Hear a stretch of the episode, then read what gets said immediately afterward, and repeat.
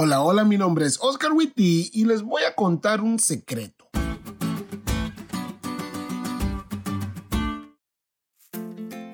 ¿Alguna vez has trabajado mucho por algo y justo antes de recibir la recompensa de todo tu esfuerzo, las cosas cambian y ya no las puedes recibir?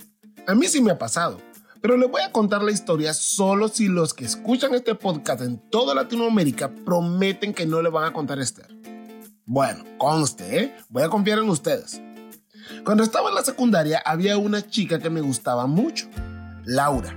Laura era la chica más linda de toda la secundaria y aunque no era el único al que le gustaba, yo tenía una ventaja.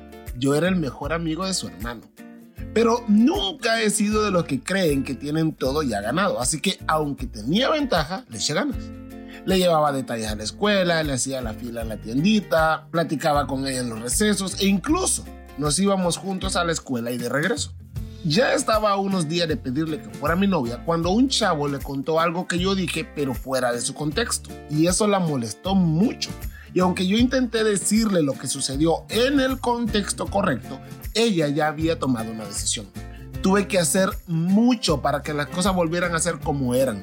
Me costó meses, pero lo logré. Y cuando ya le iba a decir que fuéramos novios, a mi mamá la llamaron a servir como doctora en otra ciudad y pues nos fuimos. Y Laura y yo ya no pudimos ser novios. Tanto trabajo para nada.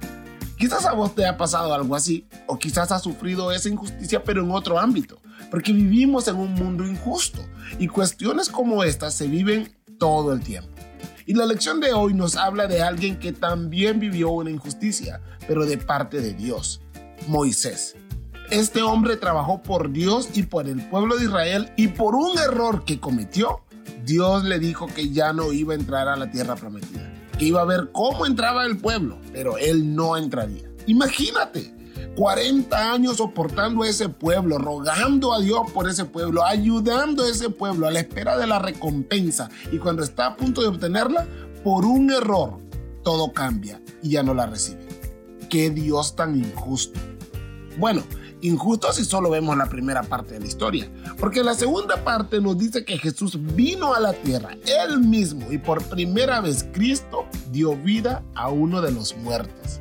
Y aunque Satanás alegó, peleó y dijo que no se podía porque nadie nunca había resucitado y que Jesús aún no había pagado el precio que se debía pagar y bla, bla, bla, porque eso es lo único que dicen los perdedores, bla, bla, bla, la resurrección quedó asegurada para siempre.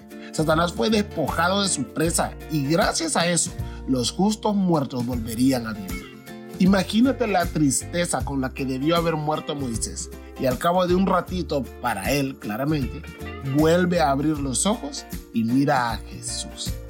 Imagínate cuando entró por primera vez a la santa ciudad y escuchó las palabras de Dios decirle, ¿ves? Te tenía algo mejor.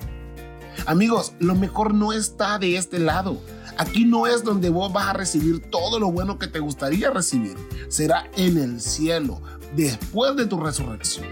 Por eso pon tu vista allá, y si Jesús resucitó y se llevó al cielo a Moisés cuando todavía no había muerto en la cruz, imagínate cuánto más ahora. Tu creencia en la resurrección no está basado solamente en la fe, sino en los hechos. Si Dios resucitó a Moisés, también podrá resucitarte a vos y a los que amas. ¿Te diste cuenta de lo cool que estuvo la lección? No te olvides de estudiarla y compartir este podcast con todos tus amigos. Es todo por hoy, pero mañana tendremos otra oportunidad de estudiar juntos.